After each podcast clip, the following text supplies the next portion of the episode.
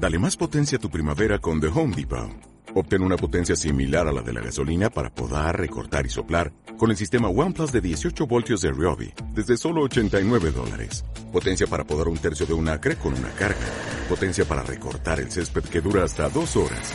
Y fuerza de soplado de 110 millas por hora. Todo con una batería intercambiable. Llévate el sistema inalámbrico OnePlus de 18 voltios de Ryobi. Solo en The Home Depot. Haces más. Logras más. El libro, en realidad, nunca recibió una réplica por parte de Enrique Krause. Eh, porque cuando sale el libro, pues Krause ya, ya está enfilándose, ¿no? Ya está enfilándose como un, un intelectual ahí reconocido, está dentro de un grupo. Eh, y pareciera, digo, no, no podemos asegurarlo, pero pareciera que Krause no sintió la necesidad de responder. Porque al final del día, pues López Gallo pertenecía a otro ámbito intelectual, otro círculo intelectual. Y no al círculo intelectual de personajes con los que Krause convivía, ¿no? Como un paz en, lo que fue la revista Vuelta, ¿no? Eh, o con un José Villegas en el Colegio de México. ¿sí? Ah, el caso que, de que de Cuba. hecho esos son los dos espacios formativos y de acción intelectual y también política eh, o de coqueteos políticos de Enrique Krause, ¿sí? la revista Vuelta y el Colegio de México. Eh, sí, sí, de formación es ingeniero, pero hizo posgrados de historia. ¿Por qué la mentira? No lo sé. Pero bueno, los hizo. ¿no? Y este, eh, entonces no era un ignorante, tampoco. Y tenía la ventaja de que venía de una familia rica, ¿no? O sea, los Krause eran una familia de industriales este, textiles, ¿no? Y de hecho, con sus propios recursos, después va a fundar eh, este editorial Clio. Era, era o es todavía. La La familia. familia, desconozco, pero su padre Sí de origen sí, sí era. Si él no era Ningún. un proletario de origen, no, no, no, para nada. Pero los años en que Krause se forma son engañosos para el ámbito intelectual y académico, porque son los años 70, son los años 80.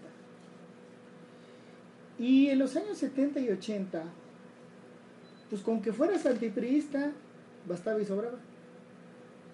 Porque ya decirte antipriista, ¿no? Decirte antiautoritario, pues con eso, con eso, pues casi todos eran comunistas, al menos en, en la apariencia, en la superficialidad, ¿sí? Y porque además el ámbito intelectual realmente nunca estuvo circunscrito a una militancia. Es, sí, ¿no? O sea, no es como en otras latitudes eh, eh, en donde sí encontramos intelectuales que sí pertenecen a partidos, ¿no? Y entonces tienen una postura, tienen una definición mucho más precisa, ¿no? Mucho más clara. Y no hay margen de error, no hay margen de confusión. Acá no. Acá, pues, parecía lo mismo un Arnaldo Córdoba, que era trotskista, o un este, López Gallo, ¿no? que era profe de muchos, o un Bolívar Echeverría, que pues, era un académico especialista en, todo en, en el capital. Este, era lo mismo este, Monsiváis, Aguilar Camín, Lorenzo Meyer, ¿no? Pues lo único que los hacía coincidir en su momento, pues era que todos consideraban al régimen político pues autoritario y todos reclamaban democracia. Y entonces eso, repito, bastaba y sobraba. Y entonces eh, parecía, por tanto, que todo lo que produjeran, que todo lo que dijeran, podía conformarse como una sola cosa, un discurso unitario. Eh, esto pues aún más entró en confusión cuando la izquierda socialista mexicana, en alianza ya con, los, con la corriente democrática, la que se cinde del PRI en el 87, pues renuncian a su, a su perfil socialista, renuncian a su discurso, a su programa histórico. Entonces la izquierda tampoco tenía una claridad de que a partir de qué se diferenciaba. El PRD nació así, sin ninguna diferenciación clara en el espectro político. Y además, eh, ya cuando surge el PRD, pues hay una distancia entre la izquierda política, militante, y la izquierda, digamos, intelectual. Y lo que va a obligar a que muchos, eh, pues ya salgan del closet. Pues es el salinismo. Porque el salinismo logra eh, a través de mecanismos de cooptación, a través de difundir un discurso que acaba convenciendo a muchos, a través de políticas que parece que convencen a muchos, pues obliga entonces a la intelectualidad, ahora sí, a distanciarse una de otra. Y entonces queda claro que, aunque en su momento Aguilar Camín y Lorenzo Meyer escribieron un libro, ¿sí? Este, pues ahora sí quedaba claro que el, liberal liberal era Aguilar Camín y sí se sumaba a eso, ¿no? Aunque estuviera en la revista Nexos con este Rolando Cordera, que era, sea, era un socialista supuestamente. Y quedaba claro que Lorenzo Meyer pues, más se plegaba más a un nacionalismo revolucionario, aunque él básicamente era un académico, ¿no? Eh, y va quedando claro que así varios personajes pues van declarándose explícita o implícitamente liberales. Y esa va a ser la bronca. El contexto salinista obliga a que muchos, repito, se salgan del closet y los vea así como lo que siempre habían sido, liberales. Y entonces, claro, cuando Salinas habla de flexibilizar en el contexto neoliberal eh, al Estado, la economía, pues entonces no hay mucho problema de estos intelectuales hacer lo mismo que hizo el PAN. Pues sí, es el, es el prismo gobernante, pero lo dirige un cuate que está en lo que nosotros estamos pensando. Pues no hay bronca. Y los otros intelectuales, pensemos, repito, en un Lorenzo Meyer, en un los que ahora pues ya están viejitos, ¿no? Un Lorenzo Meyer, un Sergio Aguayo, una Marta Lamas, un Carlos Monsiváis, ¿no? Pues como no hay realmente un referente de izquierda político que los lleve o, los, o, les, o les permita a ellos diferenciarse, pues ninguno de ellos entonces realmente puede establecer una línea. Si no, a ver, güey, o sea, tú estás de un lado, nosotros de otro. Quien sí lo hace es este hombre. Y muy tempranamente, muy tempranamente ubica quién es Krause, en qué contexto está y lo critica. ¿Sí me explico hasta aquí? Sí. O sea, sí estamos hablando entonces de un proceso en donde eh, sí mucha gente se confundió. ¿No? Y claro, el problema es que el, en el ámbito social, estudiantes o maestros o gente que se acercaba a medios como Proceso, como La Jornada, pues quería buscar un referente, pero de pronto pues, no hay mucha claridad, parecía la, si Aguilar Camín está escribiendo con Cordera en Nexos, entonces son lo mismo o no son lo mismo. Los que sí sabían qué onda eran ellos. ¿no? Ahora, todavía sigue la confusión, porque no hace mucho Nueva Izquierda, la corriente hegemónica del PRD, hizo un foro, un par de foros en torno a tratar de visualizar sobre el papel de la izquierda en México, claro, su visión, y uno de los ponentes destacados fue Enrique Krause. Entonces, pues uno dice, no mames, o sea, entonces, pues no, güey, o sea, cuando tú invites a Enrique Krause para que él te diga ¿Qué es la en dónde te tienes que ubicar, estás pero mal. Mal, mal, mal. ¿Sí? O sea, no puedes hacer eso cuando ya salió esta crítica. Sí. Y que, pues casualmente Krause nunca contestó. ¿La habrá leído? Seguramente. Sí. Tuvo que haberla leído, trae su nombre.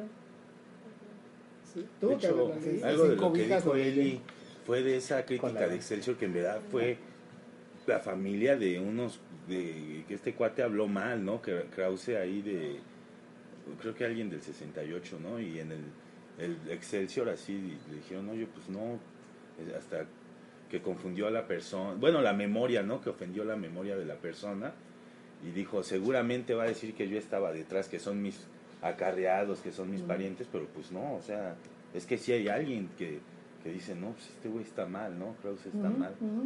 Ahora, vamos a Krause, ¿no? Krause está reconocido como un historiador, además un historiador de alto nivel, Mejor que Paco. Mejor que yo. Eso sí. ¿no? O sea, es miembro de la ¿eh? Academia Mexicana de la Historia. O sea, los investigadores serios, que la mayor parte de ellos son serios, son profesionales, de, de- que son a la vez pues, académicos de las universidades e institutos eh, que conocemos, lo admitieron a él como miembro de la academia. O sea, para ellos es su par. Entonces, esto también nos dice que una de dos, una de dos, o la Academia Mexicana de la Historia nunca leyó esto, o algo saben que nosotros no sabemos que fue suficiente Para que le- para que lo admitieran. No estará politizada. Las teorías Sí. de conspiración. No, no, no, no, no necesitas caer en eso para decir, pues claro que hay una posición. Pues desde las becas, desde Conacid, ¿no? Cla- Claro que hay una posición. ¿No? O sea, eh, hay simpatías. Políticas, Pues que ¿no? O sea, si tú asumes una posición como la de López Gallo, sí necesitas todos los argumentos para decir estás mal, ¿no? Y, y si tú dices, no, pues claro, está bien, estás asumiendo que igual que él, Te va a llegar- vas a investigar. Te va a llegar presupuesto, Una ¿no? zona de confort, Te haces Pues sí. loco. También. Te llega Realmente Porque la presupuesto. gente Pues sí, busca también, los manuales de historia. Chairos. Y es lo que El se fenómeno de la Exacto. Ahora, Sí. eh, o sea, sí es una bronca porque, o sea, Josefina Zoraida Vázquez, que nadie puede negar su calidad como historiadora, o Álvaro Matute, este, están diciendo, este es mi par. Sí. Y Zoraida. Ay, cabrón. Chingale. Pero es que a lo mejor habrá algo más arriba, porque finalmente... Por eso, Por eso. ellos, ellos saben algo, ¿no? Pues sí hay teoría de conspiración. No creo que ya en esos, en esos Es círculos se manejen por tu... No conspiración, simplemente lo manejamos como hipótesis. Ah, bueno. por tu Bueno, hipótesis de ¿no? eso, Sí, de esa sí, Sí, conspiración. no de Ahora, De esa eso, O de acuerdo. contubernio, Sí, contubernio, sí. Eh, dices, ah, órale. Pero eso entonces nos llevaría, si seguimos la hipótesis, nos llevaría entonces, ah, entonces sí se vale tener posición política, Ajá. Para- como comunidad o como grupo de historiadores. ¿Sí me explico? Sí. Sí, o sea, de, de qué lado te vas a ir y quieres éxito o de qué lado y eres incómodo ni leído. Es decir, entonces sabemos perfectamente quiénes van a entrar a la Academia Mexicana de la Historia. ¿Sí me explico? Sí. Entonces, eh, no hay objetividad. Porque además, si uno ve sus dos obras más señeras, o sea, Siglo de Caudillos y La Presidencia Imperial, pues uno se da cuenta, uno solito, sin tener la experiencia y la información y la documentación que en su momento tenía López Gallo, porque le contesta, cada parte le contesta y lo deshace. Pues es brutal. Es brutal cómo se burla de su falta de profesionalismo, de su falta de rigor, ¿no? De su estilo socarrón, de este, y bueno, pues, prácticamente le dice a ustedes, usted no debería estar publicando. ¿no? Cuando uno ve esos libros, y es que todos, bueno, cuando eres estudiante, pues te dice a ti tu profesor, pues ahí está ese libro, lo lees y caes en la finta. Caes en la finta y dices, a ver, espérate, ¿y por qué? Ya cuando te llega esto, dices, bueno, ¿y por qué me dieron a leer aquello? Ah, pues porque que me dio a leer, a- le- me dio a leer aquello también cayó en la finta. ¿No? Ahora, cayó en la finta y no, porque tenemos un problema en la historiografía mexicana, es que el siglo XX, el México contemporáneo del que, abre, del que habla Krause, es poco tratado por los historiadores. Entonces, en el terreno de las hipótesis, a lo mejor los historiadores dicen, ay, pues es que ninguno de nosotros habla del siglo XX. Eso es de sociología. Entonces, a lo mejor nosotros, como nosotros, ninguno de nosotros habla de México contemporáneo, de pues admitamos este güey que sí habla, ¿no? Ajá. Puede ser eso, lo cual no justifica, pero sí revela la ignorancia y el bajo nivel teórico historiográfico en el que estamos, así sea la Academia Mexicana de la Historia. Entonces, eh, el, pero aún así, o sea, po- podrá haber un faltante en la historiografía, pero no puedes admitir como un estudio serio un, un escrito que no cita nada.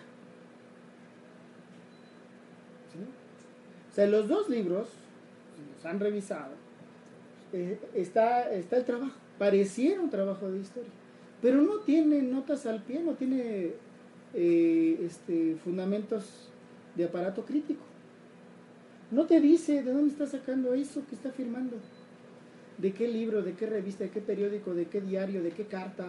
Él lo dice nada más.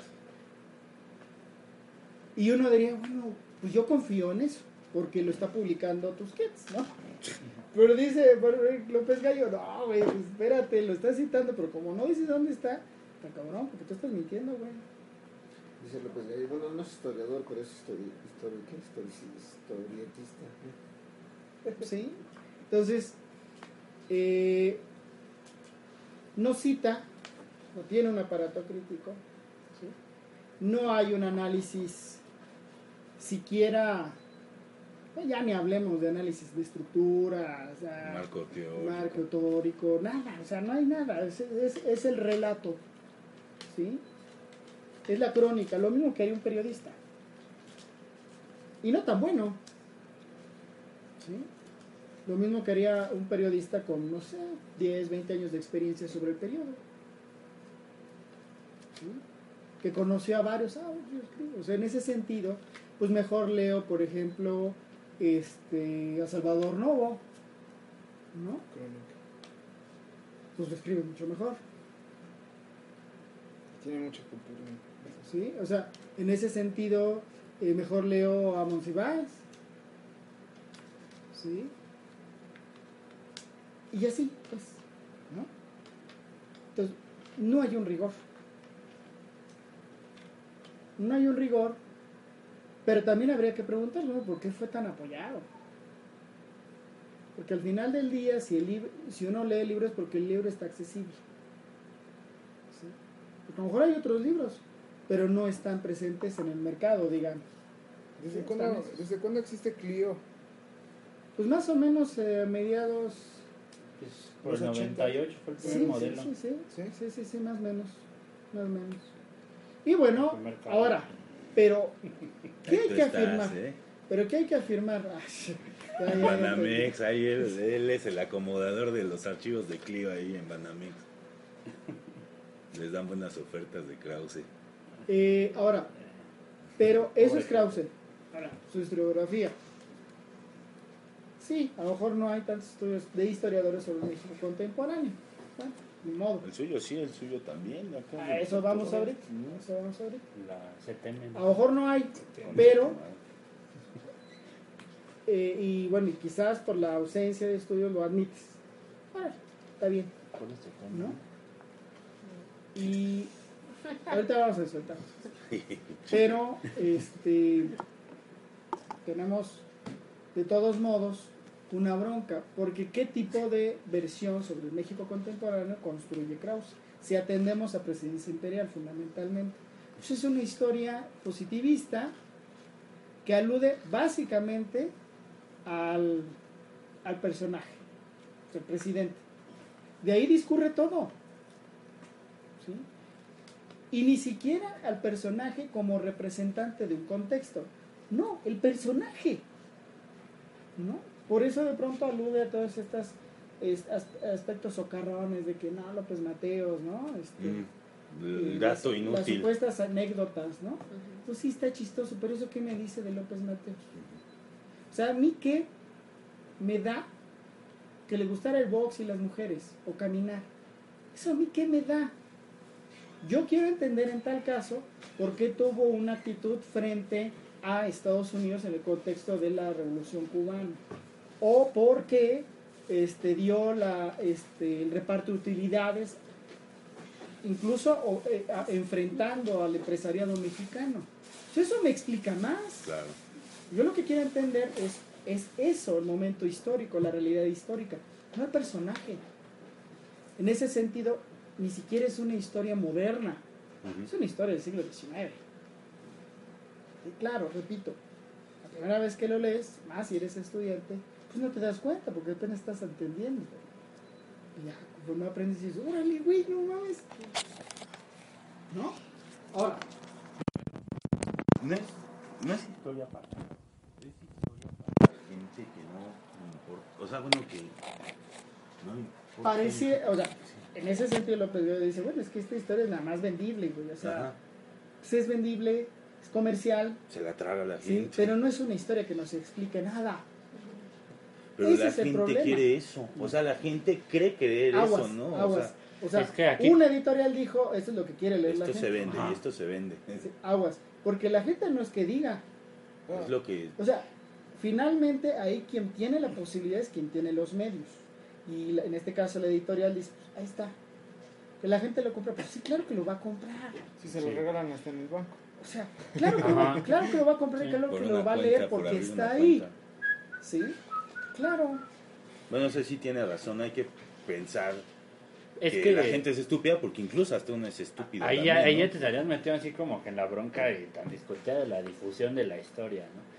¿Qué, qué tan lejos está la academia de la difusión de Que la ojo. Porque a veces parece No que ni siquiera adentro. les interesa, ¿no? No les inter- Que no ojo. están ahí. Que ojo, Krause también fue validado en su momento porque supuestamente él estaba avanzando en la difusión de la historia. Ojo, no, avanzó en la comercialización de la historia, que es muy distinto. Con una versión suya. ¿Sí?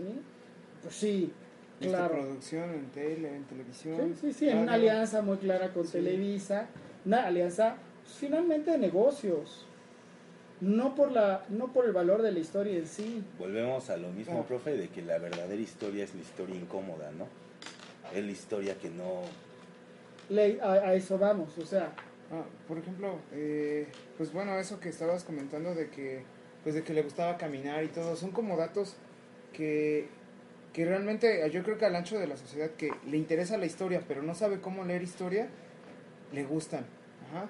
Eso es vendible. Ay, mira, eso ya se había yo dicho. también camino, ¿no? Sí. Así. A él también le gusta como a mí, ¿no? Ah, Así. sí. Pues Pero- presidente. Pero le das datos históricos, incluso datos que pueden llegar a ser fríos o, para, o, o- o que atentan a la sensibilidad del público y pues ya ahí es el problema. Entonces, pues yo creo que su sistema, que es obvio, su sistema eh, de difusión es pues bueno, realmente es bueno y bien acomodado. Es Incluso le facilitan, la- le facilitan las necesidades de entregarlo a, a la gente, ¿no? ¿Datos fríos? dices? ¿Datos fríos? Sí, porque, perdón, perdón, tú llegaste tarde. Porque incluso, porque incluso el intelectual, el, el abogado, el señor abogado en la borrachera, el señor abogado, el arquitecto, la gente que se hace llamar sofisticada y culta, esas son sus referencias. claro, bueno, es que entra muy bien con un fenómeno pues, cultural Ajá. en que, pues sí, las- la- los sectores medios y la burguesía de este país es ignorante. Ajá. O sea, no, no, no son cultos. Sí, ¿no? ¿no? Pero quieren saber algo más. Y esa es su cultura, No y eso allá, es lo que van a leer. saber algo. Y, Y y eso son sofisticados. Ahora, Es que eso también. Ahora, sí. Y en el fenómeno de Krause no solamente está el hecho de la comercialización de la historia, que está bien, es válido, pero que no nos digan que esa es la historia. Eso sí es lo terrible. O sea, Es- está es- bien que la Es una para- versión comercial de la historia, funciona vivir. en ese contexto y así asumámoslo, ¿no? Y en ese sentido empata con otros que son aún peores, ¿no? Como Francisco Martín Moreno, ¿no? Eh, Alejandro Rosas, este, que pues, ellos saben que no son historiadores. Como todo Ellos son escritores. Ah, no, este, Pero-. Pero bueno, han publicado, tienen un programa en el canal este- 40. O sea, ellos saben que no son historiadores y podrían decir no soy historiador, pero tampoco desmienten cuando la gente los ubica como historiadores. Ajá. A ver, espérate, güey. En ese sentido, como yo le receto a mi hijo cada vez que tiene temperatura mejor alito, pues soy pediatra. Oiga, pero usted sabe que era como lo que hace Julián Tosca, ¿no? Ella se cree cronista de la ciudad, más de ¿Quién? Bueno, pero aguas. Pero ella sí es periodista. Ella empezó como periodista, se formó como periodista y hacía crónica. Ahí sí vale. ¿Sí? El problema es que si tú vas, o sea, si tú vas a hacer algo, te tienes que sujetar al rigor de, de tu disciplina y de tu género, que en nuestro caso es de tu, eh, en este caso, tu periodo. Tu periodo. periodo historiográfico. Ah, pero, Y en ese sentido, pues Krause no pasó el examen, no. ¿no? Krause no pasó el examen. Ahora, pero no es solamente eso. Repito, es que ha difundido una imagen del México contemporáneo, una imagen del México contemporáneo que es priista. Perdón, Y aquí la pregunta es, ¿neta es priista? ¿Neta todo se explica desde el güey que estaba en la presidencia? ¿Neta de veras podemos considerar como categoría histórica que era una presidencia imperial? Porque él lo está estableciendo como título de su libro, pero de pronto ¿sí? se maneja como eso, como categoría. Ay, güey, como luego algunos también muy facilonamente, historiadores o no, hablan de la dictadura perfecta, que además fue un comentario al aire de Vargas Llosa. Así se llama una película. Mande- ah, bueno. Y la gente lo toma como, como una categoría. Espérate, ¿dónde? ¿En qué? Ni Vargas Llosa se molestó en argumentar o teorizar el asunto. ¿Por qué tendríamos que retomarlo más allá de lo que es un comentario? Sí, en un evento internacional, un evento de vuelta, televisado, sí, pero fue un comentario. Nunca escribió nada en torno al asunto. Ese es el problema. Que, él, que, que, la, que lo que escribió Krause se admite como la versión o una de las versiones más importantes, no oficial, No, bueno, pero sí de las ver- más importantes del México contemporáneo. ¿Sí? Y el AENA se toma como fuente, ¿no? Ay, Pues sí. Vadillo lo Sí. toma. ¿Quién no Vadillo, ¿verdad? No, su adjunto. De No, y hecho, también Vadillo. Sí. Bueno, Y Vadillo Mi directamente. fuente base es ese libro. Ah, no, no sí, sé. sí, sí, sí, lo dijo. Ah, yo pensé que no, no, pero es que el maestro sí lo ¿Sí dijo. ¿Y esos de Elena quiénes son? o qué tipo de historia quieren escribir. Ay, sí, es cierto. O sea, yo he si fuera un curso de historiografía, pues si a lo lees. ¿Dónde? ¿En la ENA? Pero si es un curso de Sandra informativo, está cabrón. Como antítesis, ¿No? bien, pero. Porque además, ojo, ¿En la ¿Cuál Escuela es? Nacional de Artistas? o sea, ¿cuál es el fenómeno del que está, no está hablando Krause? No está hablando del fenómeno de los presidentes, si acaso es eso. Pero no, está, no nos está hablando del fenómeno del sistema político. Mm. ¿sí? ¿En dónde decimos que no nos habla de un fenómeno? En la medida en que no nos habla de estructuras, no nos habla de procesos, nos habla de un cúmulo de anécdotas. ¿Sí? Ese es el problema. ¿Sí? Repito, es crónica. Y está bien, si lo dijera así. Si- Siendo sincero. Sí, entonces que esté mejor en la, en la Academia Mexicana de la Lengua. ¿No? De O, guionista. o en el Club de. Periodistas, pero no en la Academia Mexicana de Historiadores o de Historia.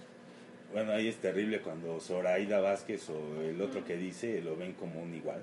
Sí, ¿no? Entonces, y el problema es que él, Chamba, chamba. dije, bueno, pues ya me admitieron, ya me dijeron que yo soy historiador, yo soy su par, va, órale, y ya no me salgo de ahí, pero me convierto en un modelo de historiador. Y me convierto en el referente, uno de los referentes más importantes sobre el México contemporáneo. Sí. ¿Sí? Aguas. Aguas. Porque entonces, si nos explicamos el siglo, el México contemporáneo, desde el, desde el anecdotario del presidente, pues no entendemos nada. Imagínense que fuera a través del Nenito, ya habría más estados de la República. Es decir, ¿cómo voy a entender el Yo periodo? estoy por ahí también. no ¿Cómo voy a entender el desarrollo estabilizador si recuperamos todavía esa categoría? Desde el anecdotario, eh, desde el sumario de, anecdo- de anécdotas de Ruiz Cortines López Mateos Díaz Ordaz, ahí lo voy a entender. Y entonces ahí, ¿cuál es el papel de las masas obreras? ¿No? ¿Cuál es el papel de la geopolítica O, del, o de la educación? o de la economía, porque en general, pues no, no lo entiendes porque tú estás reduciendo todo al personaje, no a la figura de Estado que implica el presidente, al personaje. Pues no entiendes nada. ¿Sí? Es como, yo que estoy estudiando eso, vas a la AGN y pues, es- pues, aquí qué vas a hacer, ¿no? Cuando encuentras puro del desarrollo estabilizador, encuentras puro discurso y pura... Que no, o sea, ese no es el problema, la fuente no es el problema, es el tratamiento. Tú puedes recuperar eso y decir, bueno, ¿cómo hablaba el Estado a través del presidente?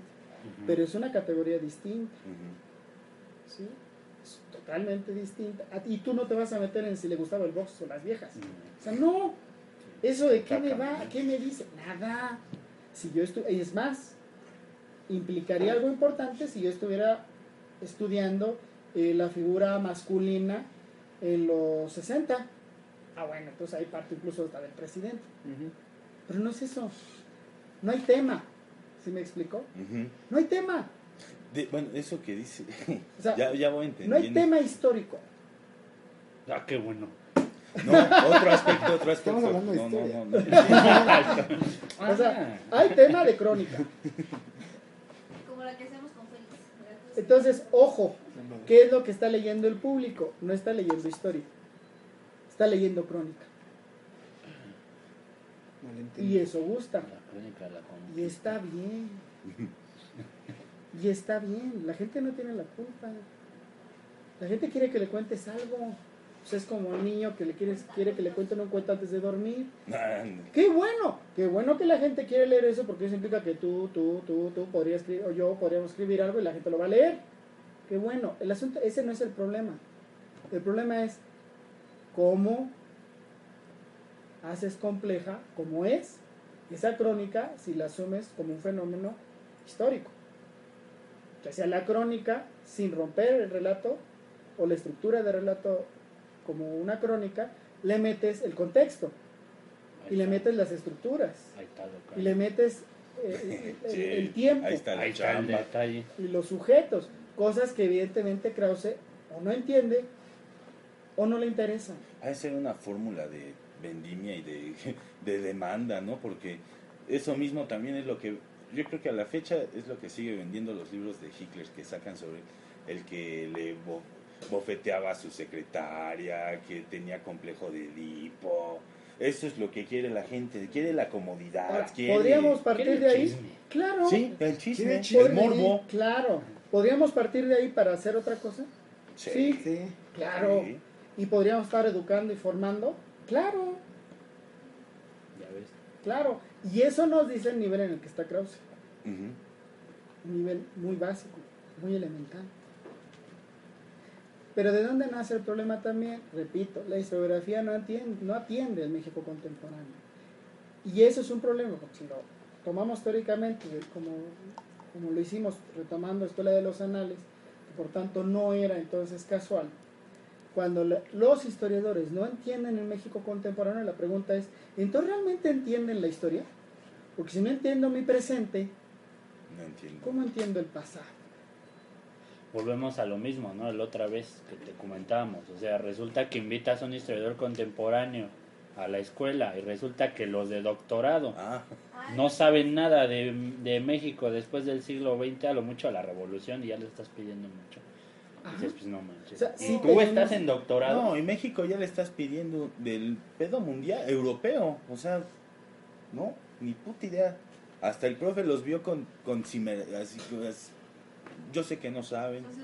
Sí, yo sé que no saben, pero bueno. No sé ni qué vi. me hubiera quedado allá. haciendo pizza. Así. No, pues ya nomás decía, bueno, me pagaron. Pues sí. ¿Quién sabe? No había venido a México. Ajá.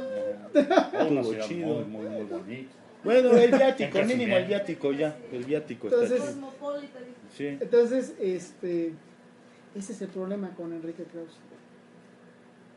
Nada más ese, güey. Bueno, y con la Bueno, Academia de ese es- Historia. ese es todo el problema. Sí. Entonces, por eso es importante entender la necesidad de una línea geográfica que atienda el México contemporáneo.